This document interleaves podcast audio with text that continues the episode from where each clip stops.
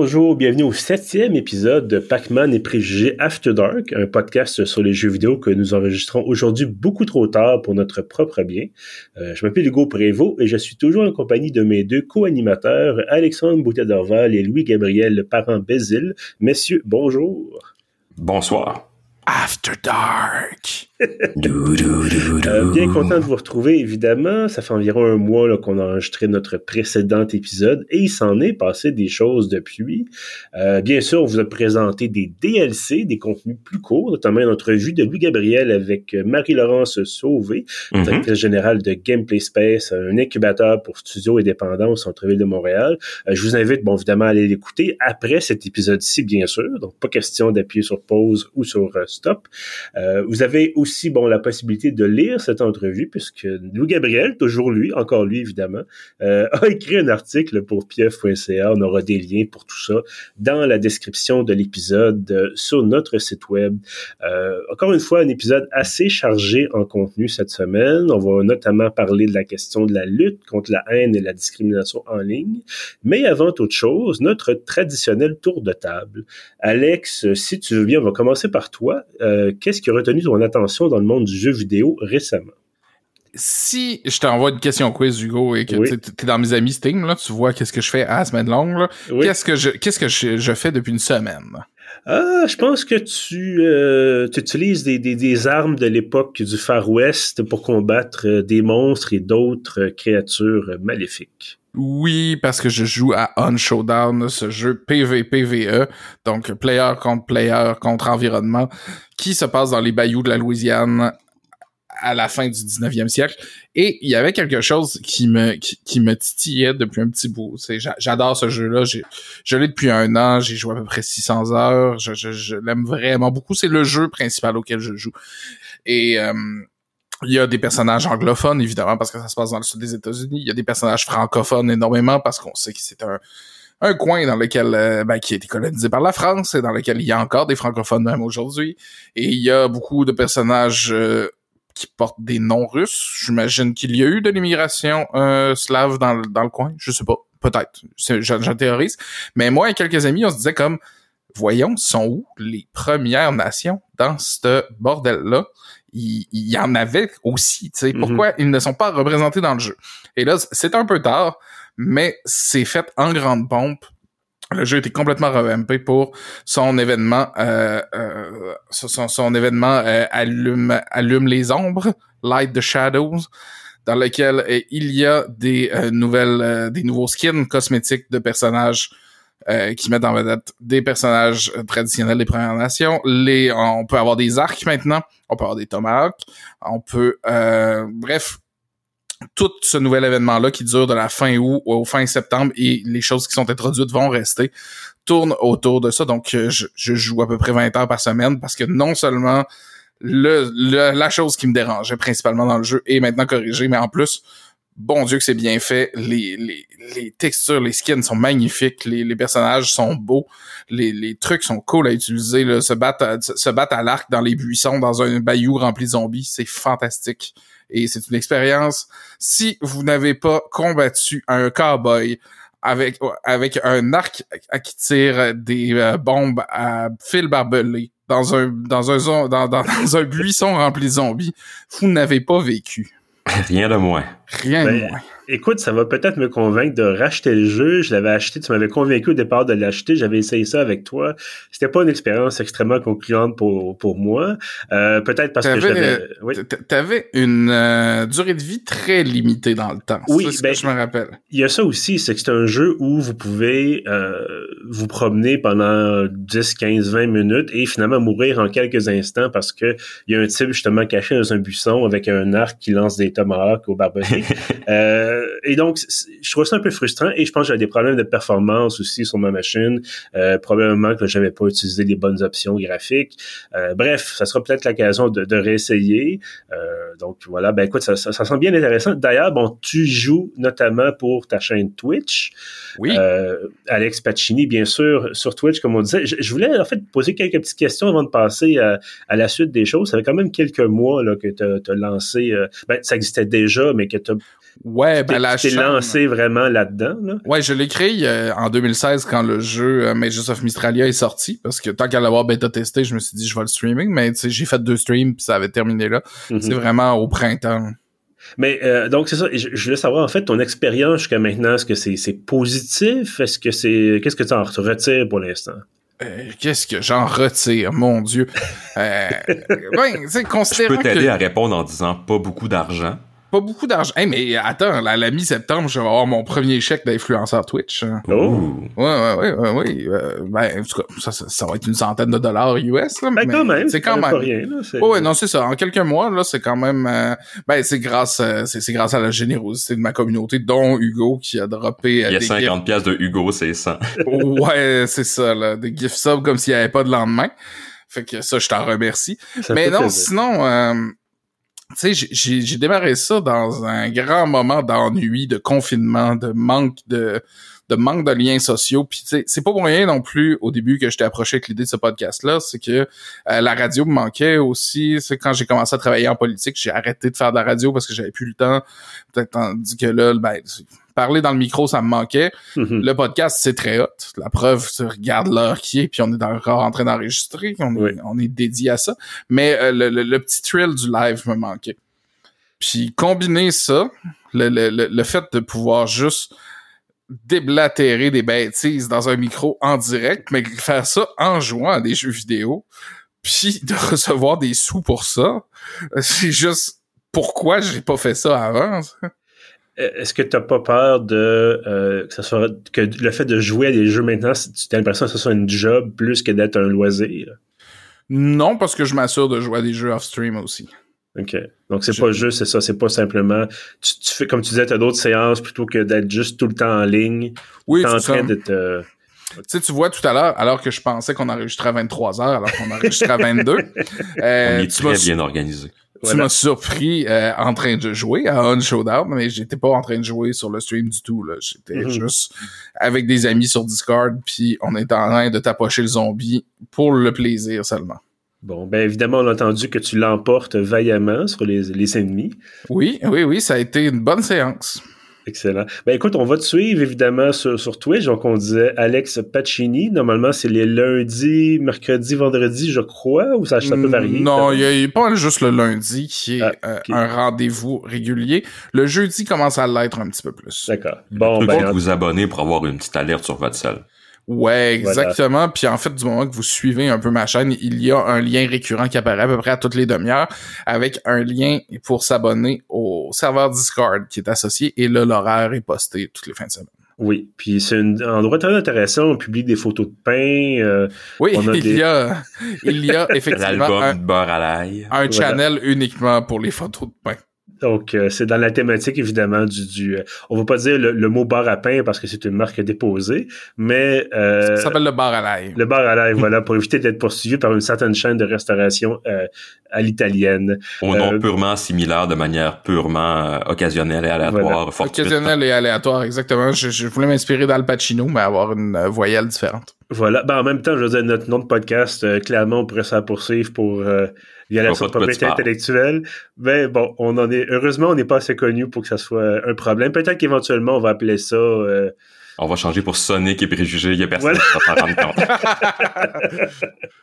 Excellent. Ben écoute, merci Alex. Comme on disait, on va te, on va te suivre euh, sur Twitch, bien sûr. Euh, Yeah! Louis-Gabriel, euh, toi et moi, on a eu l'occasion ces dernières semaines de découvrir le jeu The Ascent, un jeu Ben de oui. tir à la troisième personne développé par Neon Giant, une découverte en partie commune, parce Mhm. qu'on a, Parce qu'on on a a en multi. essayé. On a joué en multijoueur, on a essayé en tout cas certainement de jouer en multijoueur avec des résultats mitigés. Euh, mais bon, découverte. Ben, je te dirais, même. quand j'embarquais dans ta partie haut niveau avec mon personnage bas niveau, c'était très, très mitigé dans le sens Oui. je meurs d'une balle, c'était pas par jeu. Mais quand on est reparti d'un point euh, plus raisonnable et équilibré entre les deux, je pense que ça, ça, ça allait bien, ça allait mieux. Oui, ben c'est effectivement c'est le genre de jeu où euh, il faut préférablement progresser ensemble.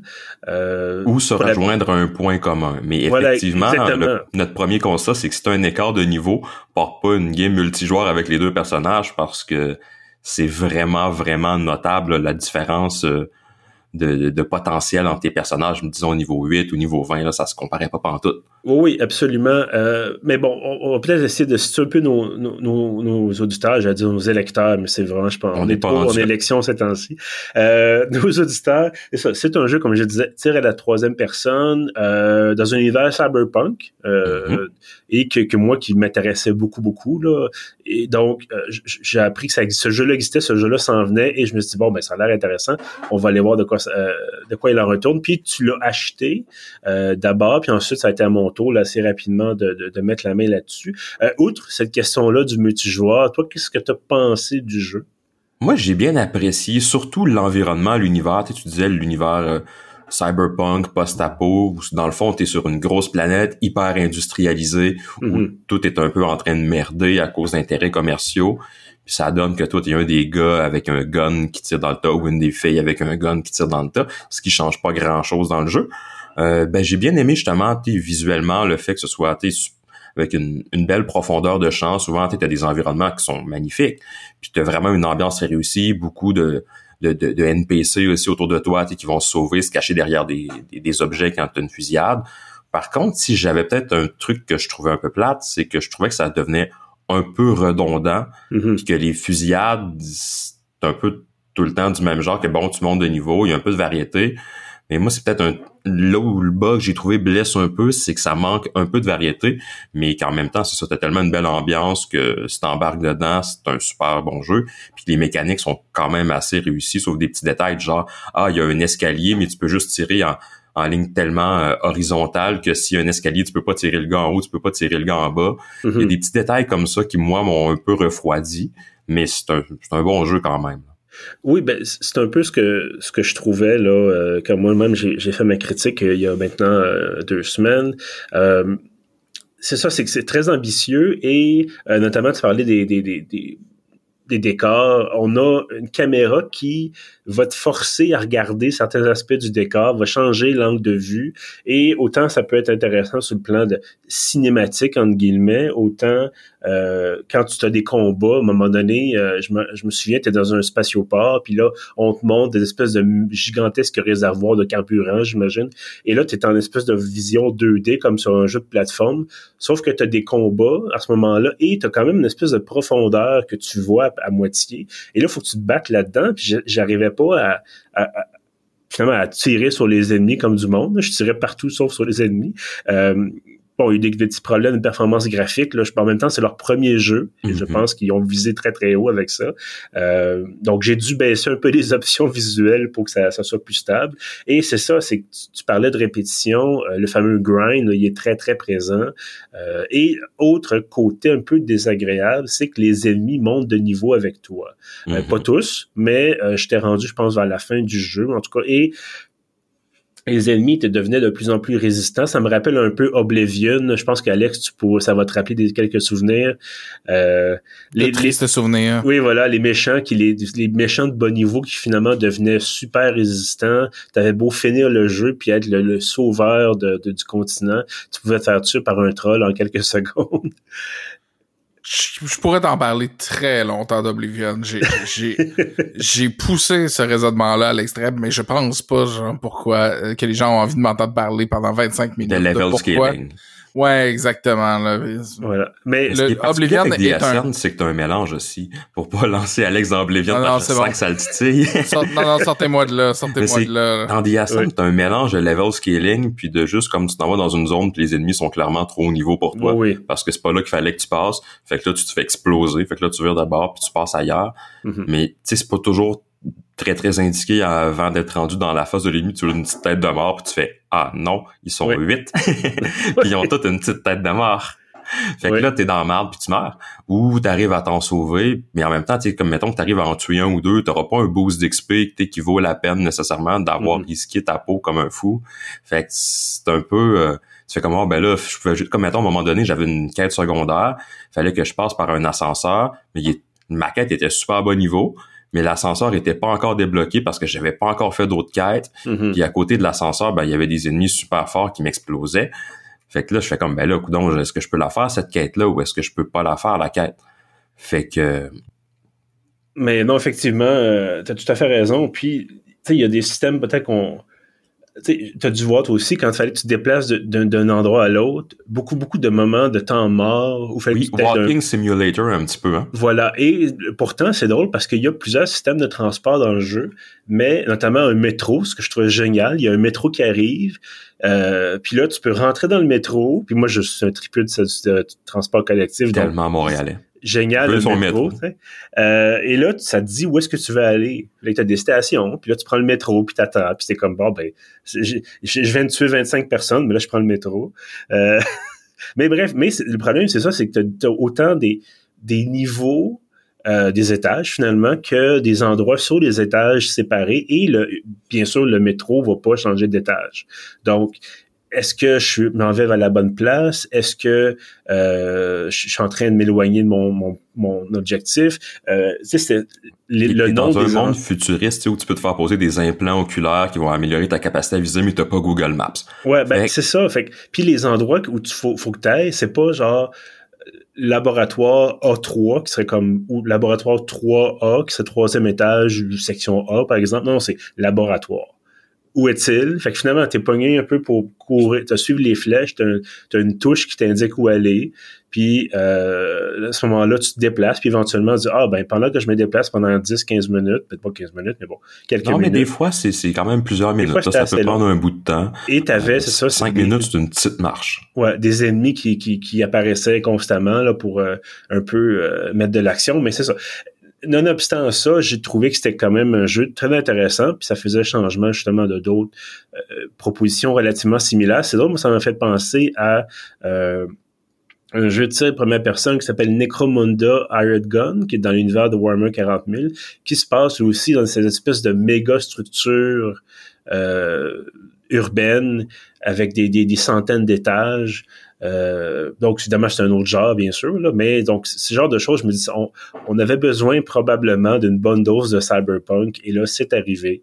Et euh, je suis quand même assez content là, du résultat. Puis tu sais, comme tu une musique qui est assez bon, qui, qui fit avec l'univers cyberpunk, très électronique, mais tu sais, qui, puis des fois qui embarque peut-être pas tout le temps au bon moment, là, des petits problèmes de mm-hmm. synchronisme, mais qui est super bonne aussi pour euh, épauler cette ambiance-là tu sais, ça, il y a plein d'objets, il y a énormément, énormément d'objets dans les décors. Tu sais, quand ça pète, ça revole partout. Donc, tout ça est super bon, tu sais, pour, pour embarquer dans l'ambiance. malheureusement, justement, le petit côté où ce qu'on marche beaucoup te déconnecte un peu de ça, ce qui est un peu dommage vu que c'est une des forces du jeu. Mais, tu sais, si tu vraiment, tu es juste embarqué dans l'ambiance, tu joues une coupe d'heure, tu vas tirer une coupe de méchants, euh, euh tu sais, c'est le fun. Puis c'est un jeu qui se joue bien autant au clavier, toi, tu joues au clavier souris. Moi, je joue à la manette dans les deux cas, ça jouait bien. Fait que, ça, mm-hmm. c'est le fun. Parce que des jeux, des fois, tu qui sont bon ouverts aux deux, mais tu joues avec l'un, ça va bien, tu joues avec l'autre, c'est de la merde. euh, Puis comme des fois, ça justifie le qualificatif. Là, il y a des jeux qui sont quasiment injouables avec l'un ou l'autre des, des setups. Mais là, tu sais, comme moi, justement, avec le côté de twin stick shooter, là, si on veut, t'es avec les deux. Euh, les, les, les, deux, je sais pas comment ils s'appellent là, mes deux pitons gyroscopiques là, de la manette, euh, ça allait super bien justement que t'es bon après ça je visais avec ça, je tirais. Puis c'est vrai que ça, c'est un style de shooter qu'on voit pas assez souvent. Mm-hmm. Parce que tu sais, c'est le fun de jouer avec une manette comme ça pour faire changement du tir à la première personne aussi. Là, c'est bon, tu as plus d'ennemis, tu fais un petit peu plus de crowd control, tu te mets à la bonne place, tu lances une grenade, tu les attires dans un couloir, tu tires au shotgun, ou tu roules dans le tas, tu fait péter. Fait que tu sais, t'as une variété tactique qui dans les combats qui est quand même vraiment appréciable dans le jeu. Fait que ça aussi, quand même, c'est une belle qualité qui a mm-hmm. pas forcément tout le temps. Là en tout cas, je pense qu'on peut recommander euh, pour les gens qui, aiment le style.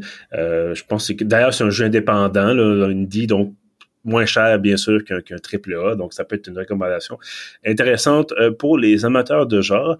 Euh, Absolument. On est maintenant à la partie, en fait, je dirais pas la partie débat parce que cette semaine, ce n'est pas un débat, mais on va discuter d'un sujet quand même assez important, je le disais en, ouverture, la question du harcèlement, la question de la haine en ligne. Euh, Alex, toi, peut-être que ça te touche un peu plus parce que tu es sur cette plateforme-là. Euh, c'est un mouvement qui s'appelle A Day of Twitch, donc une journée euh, sans Twitch un appel au boycottage, en fait, du service, le Twitch, qui est évidemment la, plateforme de vidéo, on dirait qu'on le disait, qui appartient à Amazon. Euh, Très exactement, autant pour les streamers que pour les, euh, les spectateurs. Voilà. Est-ce que tu pourrais justement nous en dire un petit peu plus là-dessus? Oui, pour ceux qui ne sont jamais allés sur Twitch, il y a quelque chose de très plaisant sur Twitch qui s'appelle un raid. c'est quelque chose de très positif habituellement, un raid, parce que c'est lorsque un streamer termine son stream, au lieu de laisser toutes les personnes qui sont en train de le regarder se disperser dans la nature, vaquer à, leur, à leurs activités. Tout le monde, par un processus automatisé, se ramasse sur le stream de quelqu'un d'autre et lui balance de l'amour, de l'encouragement et euh, ça, ça, répand la positivité. Et en théorie. La bonne humeur sur, sur, sur, Twitch. Oui, puis presque tous les jours, c'est comme ça que ça se passe. Sauf euh, sauf ces temps-ci. Parce que ben, il y a ça qui se passe ces temps-ci, mais il y a aussi des gens très malfaisants qui coordonnent d'immenses attaques de robots, de bots, pour faire des raids à caractère haineux. Et ce sont des raids qui sont à caractère haineux, qui visent euh, les personnes racialisées, qui visent... Euh, ben, essentiellement, c'est de la, c'est de, la grosse propagande sexiste, Surtout du racisme de ce que j'ai vu, mais euh, mais en bonne partie. Du racisme, de l'antisémitisme et de l'homophobie.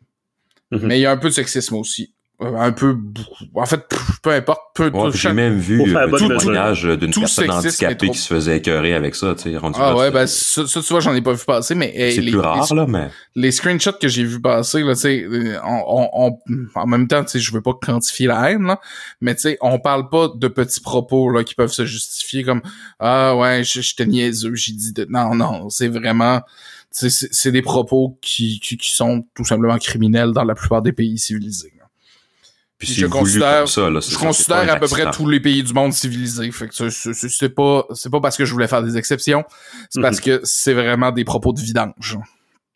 Puis donc, les, les, les utilisateurs de, Twitch se sont retournés vers la plateforme hein, dans sa grande tour d'ivoire, les grands gourous en toge qui, qui, qui, qui contrôlent l'ordinateur central en leur disant s'il vous plaît, s'il vous plaît, faites quelque chose. Et eux ont dit ben, ouais, on fait déjà quelque chose. Puis là, comme ouais, non, vous avez pas l'air de prendre la situation qui est très très grave au mhm. sérieux. Le quelque chose, c'était pas mal de faire un, un point de presse vidéo pour dire on fait quelque chose. Ouais, c'est ça exactement. C'était purement une manœuvre de relations publiques. Puis tu sais, j'en ai parlé là au, début du stream. Là. Pour moi là, c'est un hobby parce que je m'ennuyais là. Mais il y a des gens pour qui Twitch, c'est autant en tant que spectateur qu'en tant que streamer là, pour qui c'est une passion et ou un style de vie. Puis pour qui c'est très très important. Il y a des gens pour qui euh, c'est une partie importante de leur vie sociale par exemple. Et là si mm-hmm à, tout moment, ça se pourrait là, que leur, leur, chat soit inondé de 50, 200, 250, 300 commentaires absolument offensants. C'est une épée de Damoclès constante au-dessus de la tête de ces gens-là.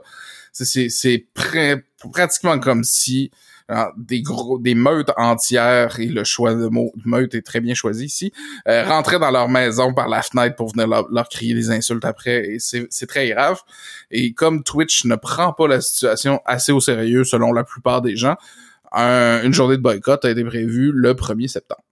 Effectivement, donc euh, débarquer, le fait de justement de ne pas se connecter à la plateforme, que ce soit pour diffuser ou pour regarder, là, bon évidemment c'est pas euh, c'est pour forcer finalement les, les, patrons de Twitch à agir. C'est pas pour ah contrer directement nécessairement les, ces, ces robots-là, ces personnes mal intentionnées-là. Non, exact. Puis c'est pas contre Twitch parce que c'est tous des gens qui, qui aiment la plateforme et veulent continuer à l'utiliser.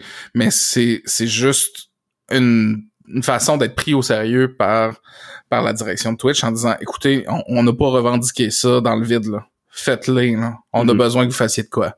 Surtout que c'est assez facile de ramasser des bots en, grande quantité sur Twitch. Je voyais que tu peux avoir... Euh, il y a des sites où tu peux acheter 100 bots pour 5 piastres. Euh, on s'entend qu'avec un bon budget, en achètes du bot, là.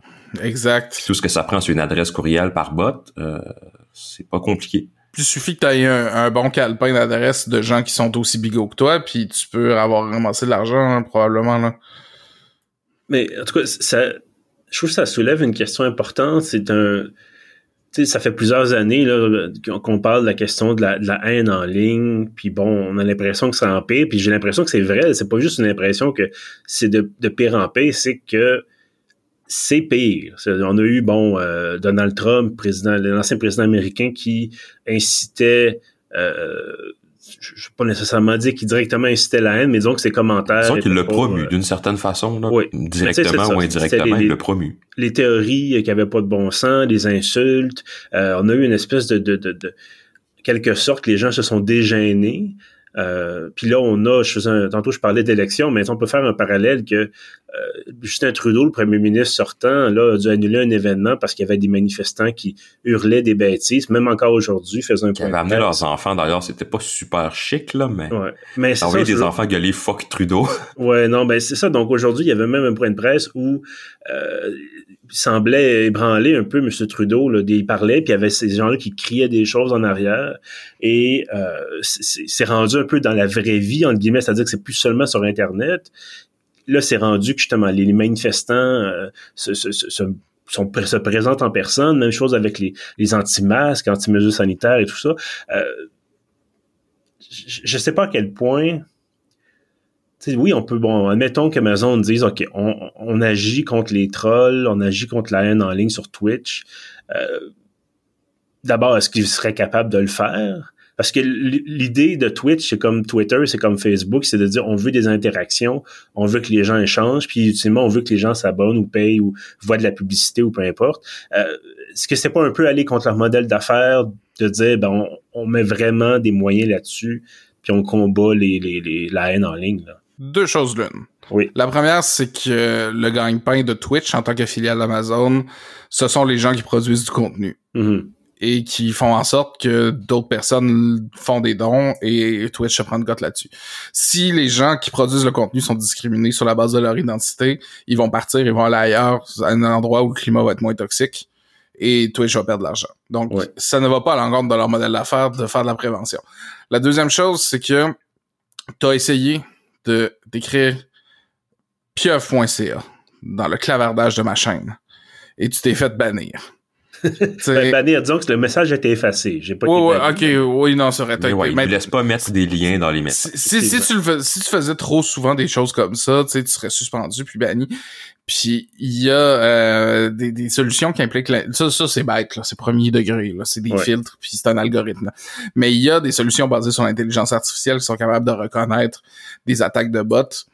Puis si si une compagnie avec les ressources, juste la filiale Twitch, là, même pas les ressources d'Amazon, parce que Twitch, c'est le petit orteil d'Amazon, c'est tout. Là. Mm-hmm. Mais ils pourraient perdre Twitch, puis ça changerait rien pour eux. Là. Exactement, mais en même temps, Twitch, en tant que tel, c'est colossal. Là. Mais ça, ça dit à quel point Amazon, c'est immense. Là. Mais Twitch, juste avec ses ressources, juste avec son excédent de sous, pourrait mettre en place la recherche pour enrayer toute toutes les, les, les raids de haine en, en affaire de quelques mois. Là. C'est comme l'exemple, mettons, de bot qui spamme le mot en N, il est assez facile à spotter avec un filtre, le mot en N. Des mots spécifiques, c'est pas dur. sauf que, tu sais, je donne un autre exemple. On parlait, le lien que j'avais inscrit était bloqué. À j'ai parlé qu'il fallait que euh, tu jouais à Kerbal Space Program avec des astronautes qui étaient dans l'espace depuis maintenant plusieurs années, puis on disait, ah, il va falloir qu'ils prennent une douche ou puis le mot douche a été bloqué parce qu'en anglais c'est sûr que là on parle de, niveau de base mais oh ouais on est au premier degré là avec euh, avec, les algos d'intelligence artificielle euh, les circuits neuronaux puis euh, l'apprentissage machine on n'est plus là, mais ce que je veux dire c'est que je suis tout à fait d'accord qu'ils pourraient mettre le temps l'argent les, les, moyens pour bloquer ça. La question c'est pourquoi est-ce qu'ils l'ont pas déjà fait? Parce que c'est pas vrai que ça vient d'arriver cette question là de haine en ligne puis à ce niveau-là oui ça vient d'arriver oui, mais je veux dire, ça vient d'augmenter beaucoup. De, cette amplitude-là, c'était, c'était jamais vu avant. Mais, ben, en fait, c'est l'utilisation des raids pour faire ça, mm-hmm. de façon aussi systémique que ça, ça avait, c'était pas mal jamais vu. Ben, en fait, ça fait quelques mois. Ça s'est pas arrivé avant hier, là, mais ça a commencé plus tôt cette année. Mais n'empêche que c'est pas c'est pas une compagnie à deux personnes où faut, ça prend du temps parce qu'ils n'ont pas de moyens. Là, ils, en ont de l'argent. Mais justement, la question que tu poses est excessivement pertinente. Pourquoi est-ce qu'ils l'ont pas fait? Ben, c'est justement pour ça qu'il y a un boycott. Mm-hmm. C'est justement pourquoi vous le faites pas. Ouais. Large. mais, mais, je pense que, tu sais, Hugo, toi et moi, on travaille dans une société d'État, contrairement à une entreprise, mais qui est très grosse aussi. Peut-être pas aussi grosse qu'Amazon et Twitch mis ensemble. Mais tu sais, des fois, là, des euh, choses qu'on regarde aller, on fait pourquoi ça se fait pas? Mais des fois, c'est juste laborieux administrativement. Des fois, il faut que ça passe par plein de personnes. Ou t'as quelqu'un qui fait, bon, c'est pas important, ça, quelque part dans la chaîne, fait que ça avance pas. Oui, c'est ça. Que... Juste, des fois, il faut juste prendre l'enjeu au sérieux pour le faire avancer. Puis si quelqu'un qui est dans un processus décisionnel qui fait voir oh, c'est mineur, ben ça va niaiser. Oui, ben effectivement, plus une entreprise est grande, généralement, ça, ça, génère une certaine lourdeur. Euh, ben, c'est ça, c'est la question. Mais en même temps, plus une entreprise est grande, généralement, plus de moyens. Donc, on a une espèce de, paradoxe ici. Euh, euh, qui justement qui explique peut-être malheureusement pourquoi Twitch ou Amazon n'ont pas agi euh, encore. Mais d'ailleurs, si je si les boycotts ou des choses comme ça continuent, moi je pense que ça peut avoir un effet euh, qui est l'effet désiré, au sens où si justement Twitch a mauvaise presse à cause de choses comme ça, ben là ils vont faire ben là ça nous fait mal paraître. On veut pas devenir le parlor du streaming ou avoir l'image publique d'être le parlor du streaming. Donc c'est peut-être ça qui va peut-être les pousser à agir. Mais ma réflexion rendue là, c'est de dire bon, ben, admettons que ça se règle pas, que les gens disent on s'en va. On s'en va où? Les gens disaient, on sait que YouTube ont des graves problèmes de, de, de détection de, de, de, contenu, de propriété intellectuelle, problèmes avec la, justement la haine en ligne, tout ça. Les gens disent, on va quitter YouTube pour aller où? C'est quasiment un monopole. Les gens disent Facebook, c'est vrai, le Facebook a, des méchants problèmes de gestion de contenu haineux et de discrimination, de mm-hmm. fausses informations. On dit, on boycotte Facebook pour aller où? Ils sont c'est un monopole. Même chose un peu pour Twitter.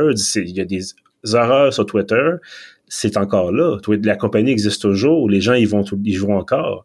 Euh, est-ce que les, je, ne connais pas d'autres services. Je pense que Microsoft avait un autre, euh, euh, un autre produit là. Mais Microsoft en a un, Nvidia en a un. Oui, mais c'est quoi? C'est je ne connais pas des proportions de, de ah, des parts de marché. Évidemment, évidemment. Mais j'ai du mal à voir le point vers lequel tu t'en vas. Ce que je veux parce qu'il y a de la haine partout, il faut pas essayer non, de Non, non, non, non. Je dis pas que parce qu'il y a de la haine partout, il faut pas agir, mais le problème, c'est, on parlait de lourdeur, puis on parlait de, peut-être, c'était une question de choix, de dire, bon, ben, qu'est-ce qu'on fait? Une fois qu'on quitte? Est-ce que si ces gens-là font ça pour gagner leur vie, puis il y en a une coupe, il y en a plusieurs qui le font aussi, c'est leur gagne-pain, qu'est-ce que tu fais est-ce qu'il y a un point où tu dis, je suis prêt à accepter, puis là, je me fais peut-être un peu l'avocat du diable, mais est-ce que tu es prêt à accepter que de temps en temps, il y a un risque que ça, ça arrive et que c'est extrêmement désagréable? On parle pas de temps en temps, là. on parle oh de chaque stream. Ben, à ce moment-là, oui. Non, non, à ce moment-là, ben ça, c'est, c'est, c'est, c'est, tout à fait inadmissible, mais... Puis, juste pour qu'on soit clair sur le contenu, là, j'ai une capture d'écran devant moi et je ne veux pas prononcer les mots que je vois, et je pense que et je mesure mes mots. Là. Je dis pas mhm. ça, c'est pas une exagération. Je pense que jadis, dans, dans, le vieux temps aux États-Unis, les gens qui portaient des capines blanches seraient gênés d'entendre ça. Mais ça les ferait rougir, pour vrai. Là. on parle vraiment de des propos que, genre, si c'est associé à ton identité réelle, tu peux faire de la prison pour dire des mhm. choses comme ça. Mais je veux dire, je suis pas du tout en train de défendre les gens qui, qui prononcent des choses haineuses ou discriminatoires. Là. Ce que je veux dire, c'est qu'il y a peut-être un problème de de, concurrence. C'est idiot à dire, là, mais... La, vraie concurrence dans ce cas-ci, c'est que les gens vont juste faire autre chose de leur vie. Oui. Ils vont juste arrêter. Puis le vrai danger, la chose qui m'inquiète là-dedans, c'est que puis j'ai peur que Twitch ne commence seulement qu'à prendre cette situation-là au sérieux le jour où quelqu'un va très publiquement s'enlever la vie. Ouais, ce qui est ça, ça reste là aussi. Ouais. Exact. Puis ça, ben eux, en tant que compagnie, ne veulent pas que ça arrive. Puis tu sais, je veux dire, en tant que qu'humanité, on n'a pas le goût que ça arrive non plus. Mais c'est le genre de propos qui peuvent pousser quelqu'un à commettre des à, poser des actions graves, celle-là ou autre chose. Mm-hmm. Ça peut plonger des gens dans, dans des dépressions incroyables. C'est c'est c'est il y a pas de trigger warning là, qui vient sur les raids de, de haine au contraire. Puis c'est vraiment des propos qui sont faits pour blesser. Puis je pense que c'est très grave que ce soit pas pris euh, au sérieux. Oh oui, je, suis tout à fait d'accord avec toi. Ben écoute, j'imagine que toi non plus, tu seras pas, euh, tu diffuseras pas le, premier. Mais euh, je partage quand même tes réserves sur l'efficacité de la manœuvre, dans le sens que j'ai l'impression que si les gens chez Twitch veulent s'en sacrer, ils vont s'en sacrer. Je pense pas que le boycott va avoir assez de portée pour ça, mais ça a été assez pour faire Les médias généralistes, non, mais mhm. tous les médias de jeux vidéo à peu près en ont parlé. Ben, écoute. Ce que nous-mêmes, on est en train de faire. Mais ça, ça fait monter la visibilité de l'enjeu. Voilà. Exactement. Puis, euh, je pense que juste pour ça, c'est une mission réussie, mais tu sais, par pur symbolisme, juste par solidarité aussi. Parce que tu sais, tu disais, ah, j'étais peut-être plus touché que vous, mais en même temps, je suis pas du tout touché. T'es un homme blanc, t'es pas visé par ça. Oui, c'est ça, je suis un homme blanc, c'est genre... À la limite, parce que t'es francophone, il pourrait t'en tomber un dessus un moment donné, mais même là, c'est plus rare pas mal, je pense. Ouais, c'est ça, tu sais, je suis francophone puis j'ai pas mon poids santé, là, c'est pas mal les deux choses sur lesquelles je pourrais être affecté, puis tu sais, c'est pas si pire, là. C'est, ça, ça serait juste plus tannant, genre, parce qu'il y aurait plein de bots dans mon chat, là. C'est mm-hmm. vraiment la seule chose qui me dérangerait. Mais par solidarité pour les personnes qui sont vraiment visés par des actes de haine, ben non, je, je, je me pointerai pas du tout sur stream, sur, sur, sur Twitch euh, mercredi. Ben écoute, c'est bon savoir. Mercredi, n'allez pas voir la chaîne Twitch d'Alex. On vous disait tantôt d'aller sur sa chaîne Twitch, mais n'y allez pas mercredi. Non, non, non, non, De, mardi soir 23h59 jusqu'au jeudi matin, c'est non. Et d'ailleurs, ben le calendrier de mes streams cette semaine, c'est lundi, mardi, jeudi. Coïncidence, mhm. je ne crois pas. Voilà. Ben écoute, c'est très bon à savoir. Je, tenais juste à préciser, tu parlais des, des médias euh, traditionnel et tout ça. Il y a eu quand même, aujourd'hui, j'ai vu ça passer, l'agence France Presse a fait une dépêche sur euh, ah. cette question-là, euh, parler à des gens qui étaient touchés par ça, justement, et je trouve ça intéressant que ça circule au-delà des médias spécialisés. Euh, donc, et ça a été repris, entre autres, par Radio-Canada. Donc, euh, voilà. Euh, on croisé. Voilà. J'ignorais que ça avait fait, euh, ça avait touché la presse anglophone. Je suis très content de l'entendre. Voilà. Ben, en tout cas, effectivement, ceux qui nous écoutent, ceux qui nous écoutent en ce moment, on vous recommande, on vous propose, suggère fortement de ne pas visiter Twitch le 1er septembre euh, pour appuyer ce mouvement-là, donc de mobilisation contre la, haine en ligne. On espère que les choses vont s'améliorer. Ben, on va garder un œil, bien sûr, sur cette question-là. Euh, des choses, bien sûr, qui sont inacceptables en ligne ou hors ligne. Euh, mais je pense qu'effectivement, il, y, a, un côté, tout le côté anonyme et tout ça, là, ça, ça fait longtemps que ça fait l'objet de, de d'observation et de, de réflexion, la, la, possibilité de, de, se libérer de cette un peu cette colère, cette haine qu'on peut accumuler en soi, qui a dit bon ben personne me connaît, je me lance, je dis des niaiseries ou des pires que ça, là, des horreurs. Euh, bref, euh, c'est, je pense aussi vieux que l'internet malheureusement là, cette question-là, et on espère que tu l'as dit, je pense que c'est plus, plus fort. En tout cas, toujours est-il, je voulais juste rajouter avant qu'on termine là, que c'est évidemment c'est pas juste sur Twitch qu'il y a de la haine, tu l'as dit, mhm. puis tu sais, on est solidaire avec tout le monde. Là. oui. Mais il y a une concentration, je veux dire, euh, euh, c'est moins fréquent. En tout cas, je veux pas m'avancer. Là, évidemment, comme on est trois hommes blancs euh, qui, je pense pas, été, ont été grandement victimes de haine et de discrimination. On n'est pas les meilleurs témoins. mais bref, sur Twitch, il, peut y avoir effectivement des cas, c'est documenté bien sûr que justement ces gens-là se font attaquer par des robots ou des vraies personnes et ça peut effectivement créer une énorme détresse et, toutes les choses qui viennent avec. Euh, on va essayer de passer à une note un peu plus joyeuse. Oui. Euh, espérons-le. En tout cas, j'ai pas lu, j'ai pas lu la critique de, de Louis Gabriel à l'avance, mais Louis Gabriel, c'est, euh, euh t'es là pour nous parler d'un jeu. Donc évidemment, dans un podcast de jeux vidéo, on va parler d'un jeu. Euh, Crown of the Magister. Donc. Euh, j'ai hâte, j'ai hâte. ben, écoute, on t'écoute, Gabriel. Le micro est à toi. Ah, ça serait bien si t'étais pas mieux. Ben oui, je suis là. Joyeux, je le sais pas, mais ça te fera pas pleurer certain, que j'espère que non.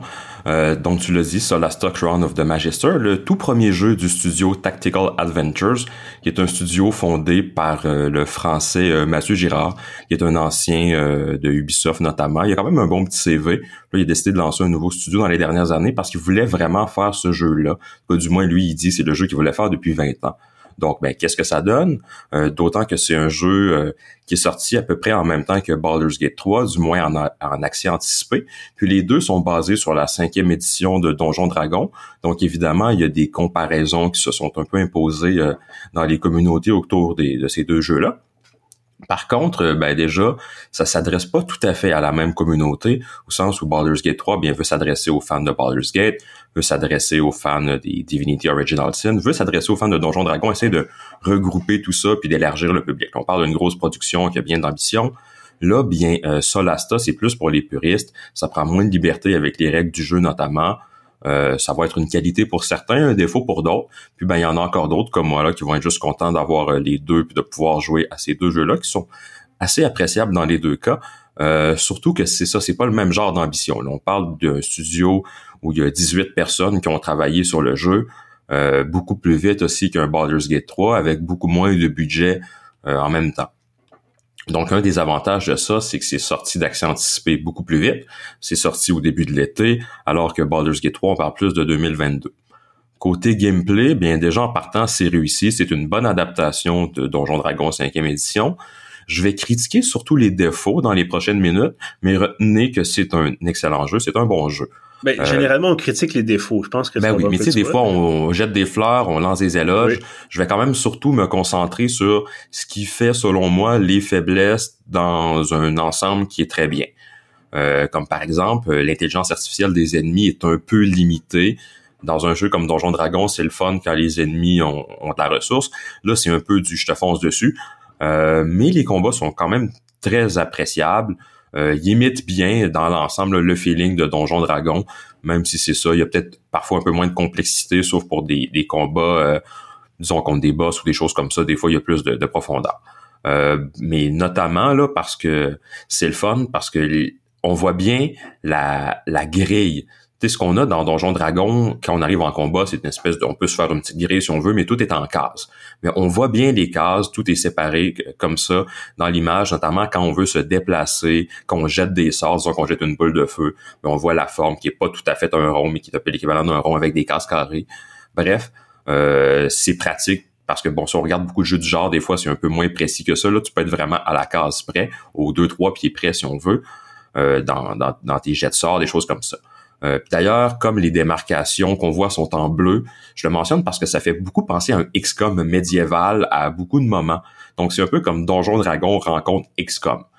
Euh, vous jouez d'ailleurs un peu comme dans XCOM euh, ou dans Donjon Dragon aussi la plupart du temps, mais avec un groupe, dans ce cas-ci, de quatre héros.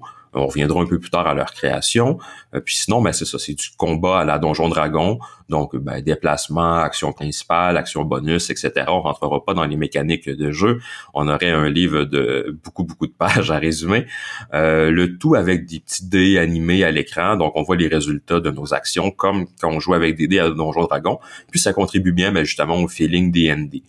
Euh, le jeu est entièrement en 3D, ça permet un usage de la verticalité. On peut se la jouer Spider-Man en marchant sur les murs, on peut se battre en volant. Ça, ben, c'est le fun parce que justement, ça rajoute un petit peu de, complexité au combat, tu gères un peu plus l'espace. si tu veux, mettons, bon, t'as des ennemis qui font juste du corps à corps, ben tu t'envoles, puis t'es bombardes, puis sont mal pris. Euh, puis contrairement à, à, Baldur's Gate 3, aux différences notables, parce que j'ai décidé de les comparer un peu par moment dans ma critique, vu que bon, c'est ça, c'est la même licence à la base, le même timing à peu près. Euh, ben on peut préparer une action, ce qui est quelque chose qui manque un peu à, à Baldur's Gate 3 si on compare mettons à des XCOM ou d'autres jeux plus dans la tradition PC où tu fais comme bon mais là l'ennemi il est pas proche à mon tour, je peux pas me rendre avec un coup d'épée, je vais aller l'attendre quelque part puis je vais le slugger quand il va passer. Ben tu peux pas faire ça dans Baldur's Gate 3 mais tu peux faire ça dans Solasta bon, si tu mettons, euh, un niveau 5 et plus, tu as deux attaques, tu peux juste en préparer une comme ça. Donc, il y a quand même pas que des avantages à le faire, mais c'est un atout qui change la dynamique en combat de manière quand même assez notable de pas te forcer à tout faire pendant ton tour. Un autre élément qui est vraiment différent dans les combats, c'est la gestion des réactions.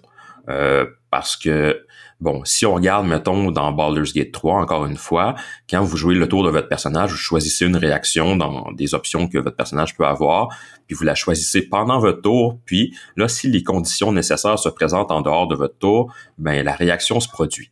Mm Solasta est allé pour complètement l'inverse. Elle te demande rien de faire pendant ton tour pour ça, mais à chaque fois qu'il y a une opportunité en dehors de ton tour, si tu veux utiliser ta réaction, tu as un pop-up qui apparaît, puis ça te dit veux-tu utiliser ta réaction pour faire ça?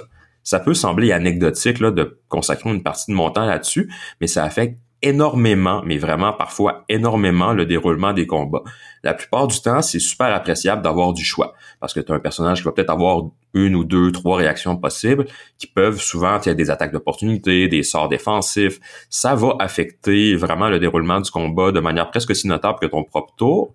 Mais en même temps, des fois, si je prends, mettons, l'exemple de mon personnage qui est une sorcière, qui a un pop-up à chaque fois que quelqu'un, que ce soit un allié ou un ennemi, fait des dommages, ou qui a un pop-up à chaque fois qu'elle a fait euh, une attaque. Puis le premier, c'est parce qu'elle a un sort que j'ai pour les combats avec les boss. Je veux réduire les dommages à leurs attaques.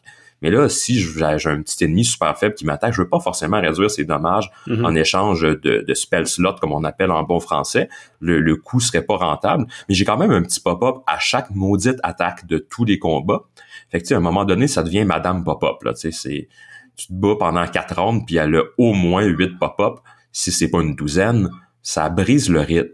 C'est ça mhm. le problème, c'est que ça brise le rythme quand certains personnages, certaines classes qui ont des sorts ou des aptitudes qui nécessitent trop souvent des réactions, mais ça les rend moins agréables à jouer, surtout à haut niveau, tu niveau 1 à 5, disons, ça va, mais après ça, tu commences à avoir plus de réactions, puis à un moment donné, t'en, sors plus, tu passes la moitié de tes combats à refuser de prendre des réactions, ou j'exagère un peu, mais vous voyez le, à quoi ça ressemble. Si j'avais, mettons, quatre sorcières qui ont ça tout le temps, ce serait injouable ou presque, ce serait plat. Donc, euh, c'est à considérer carrément là, en créant vos personnages, en choisissant vos sorts. Si vous voulez vraiment maximiser votre plaisir, allez-y pour des, utilisez des choses qui ont des réactions, mais prenez en note que si vous jouez à Solasta, ben faisiez-vous pas un personnage qui repose sur les réactions là pour faire des, actions notables en combat, vous allez détester votre expérience ou presque. Euh, mais quand même, dans, dans l'ensemble, donc les combats sont, sont relativement varié, pas excessivement, mais assez pour rester intéressant. Par contre, s'il y a quelque chose qui, qui est un peu dommage tout en étant agréable à faire, c'est que se mettre en mode furtif, se rapprocher d'un ennemi mais en restant hors de sa zone de vision, puis faire pause avant de l'attaquer, ça mène à un massacre. On hmm. peut commencer presque tous les combats, mais vraiment, vraiment presque tous les combats du jeu, comme ça, en ayant un tour en bonus pour le groupe au complet. Donc, tu as quatre bonhommes qui ont au moins un tour en plus avant que l'ennemi attaque. Puis en plus, ben, le premier attaqué a automatiquement l'initiative en premier dans le combat. Donc, ça fait au moins cinq tours avant le premier tour adverse. Souvent, on peut tuer quelques ennemis d'entrée de jeu. Puis si on s'organise bien, là, disons qu'on a un groupe d'ennemis pas trop puissants collés ensemble, puis qu'on vient de lancer deux boules de feu, ben, ça se peut qu'il y en ait plus de groupe d'ennemis, juste avec le tour euh, bonus avec l'effet surprise. Donc, c'est une mécanique de Donjon Dragon qui est là, mais qui est facilement, très facilement exploitable, mm-hmm. qui fait que allez-y si vous trouvez ça dur, faites ça, mais si vous faites ça tout le temps, ça se peut que vous trouviez ça facile. Donc, c'est un jeu qui a quand même des petits problèmes, disons, dans l'équilibre euh, en termes de difficulté des combats. Maintenant que c'est dit, euh, ben, je mentionnais vite fait les personnages, la création du personnage. On a le choix entre cinq races, dont trois qui ont deux sous-races disponibles pour un total de huit choix. Chacune des races a des affinités avec certaines classes, là, comme les joueurs de Donjon Dragon le savent déjà. Euh, les classes, bien, il y en a sept, toutes avec au moins trois sous-classes. Tactical Adventures a d'ailleurs créé une bonne partie des sous-classes sur mesure pour la campagne, euh, avec des bonus contre certains types d'ennemis, des choses comme ça c'est pas l'ensemble des options disponibles dans D&D. Alex, je pense que tu t'en es rendu compte assez d'instinct, loin de là. Euh, il y a pas mal plus de races et de classes que ça dans Donjon Dragon de base, mais c'est une question de droit. Le studio paye une licence, la licence a ses limites, puis c'est ça, c'est pas un studio qui roule sur l'or, c'est un petit studio dont c'est le premier jeu.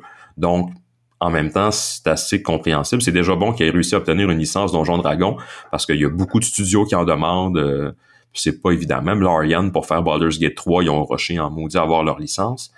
Euh, mais la bonne nouvelle par rapport à ça, c'est qu'il y a des modes. Puis les modes qui ajoutent des classes sont sortis vraiment rapidement. Quelques jours après la, sortie d'accès anticipé, j'ai vu une publication sur Steam euh, des développeurs du jeu qui faisaient la promotion d'un article qui disait hey, les meilleurs modes pour Solasta. Puis à y aller sur Nexus Mods, vous téléchargez des modes.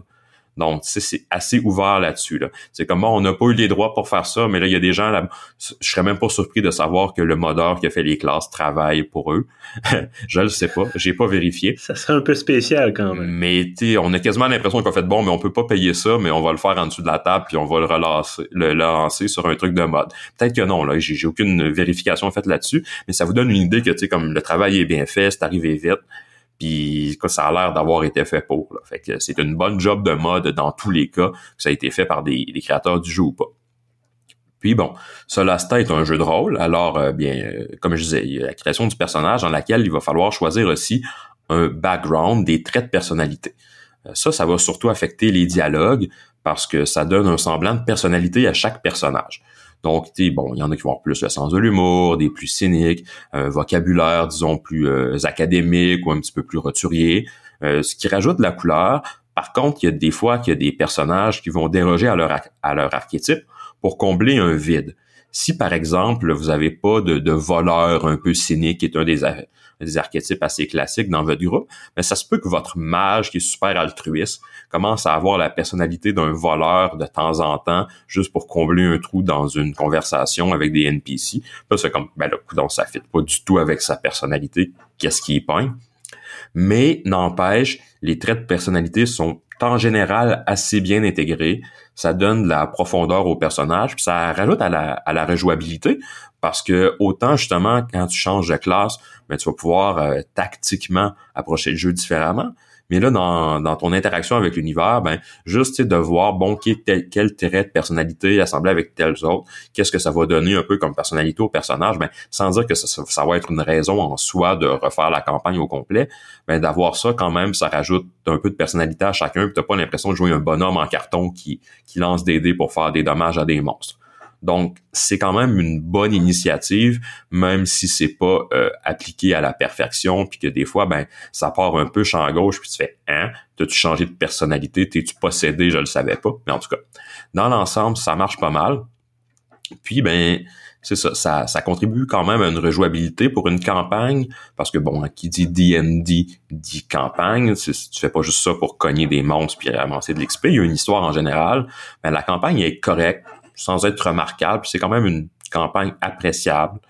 Euh, ça mélange des éléments très classiques comme euh, des donjons et des dragons. Une ah, ben, grosse surprise. On ne l'aurait jamais cru. Mais ça a quelques idées originales quand même là, saupoudrées à travers tout ça. Euh, on passe notamment aux Sorak, qui sont des monstres envahisseurs, qui sont les principaux méchants de la trame principale, qu'on voit pas tout le long, mais qui tirent un peu les ficelles, qui sont des espèces d'hommes lézards venus de d'un autre plan, puis bon, qui sont derrière tout le background de l'univers, puis c'est ça, qui, qui vous mène un peu sur une quête euh, pour les stopper. Euh, donc, on parle aussi quand même d'une campagne d'une quarantaine d'heures, ce qui est tout à fait respectable, euh, avec quelques rebondissements intéressants quand même, justement, pour pas que ce soit trop, trop ennuyant. Là, c'est pas purement, tu vas dans une direction du point A au point B, tu tues des monstres puis t'as gagné. Là, des fois, tu as des petites surprises quand même à travers. Donc, même si les combats prennent souvent le dessus, il y a quand même une histoire qui est juste assez prenante, sans être révolutionnaire, pour vous accrocher un minimum, puis que vous ayez envie de passer à travers puis de voir comment ça finit. Donc, sans euh, voler la vedette, a quand même euh, un élément euh, qui, est correct là, du jeu, même si justement il est plus concentré sur les combats. ça va en décevoir quelques-uns, par contre, c'est sûr. les personnages sont limités au niveau 10. Bon, Donjon Dragon, les amateurs sauront que tu peux te rendre euh, niveau 20. Là, écoute, euh, Alex, tu pourras m'aider. Dans les dernières versions, est-ce qu'on peut monter en haut du niveau 20? Je pense qu'il y a des niveaux euh, légendaires ou quelque chose comme ça. Tu fais ce que tu veux, mais normalement, non. Bon, ben normalement, non. C'est capé au niveau 20, mais t'as justement des récompenses légendaires qui sont des choses qui se rajoutent au personnage passé le niveau 20 lorsque le maître de jeu veut récompenser un groupe qui s'attacherait à ces personnages, mais le, le, le hard cap est à 20. Bon, ben là, tu te rendras jamais là de toute façon parce que le hard cap est à 10. Donc, ben c'est ça. Les gens qui voudraient un personnage qui s'en va euh, combattre des dieux, euh, prendre une bière avec des anges au bord à la fin de la soirée, après avoir été joué à pétanque avec des démons, euh, oubliez ça. Là, ils vont plus vous manger pour déjeuner si vous vous rendez là. fait qu'ils sont, il y a quand même des créatures assez puissantes dans le jeu, mais si vous n'êtes pas un dieu sur terre, vous êtes des aventuriers, c'est pas mal ça. Vous essayez de sauver une petite région locale, puis bingo là. Euh, mais ce qui est dommage euh, là-dedans, c'est évidemment ça.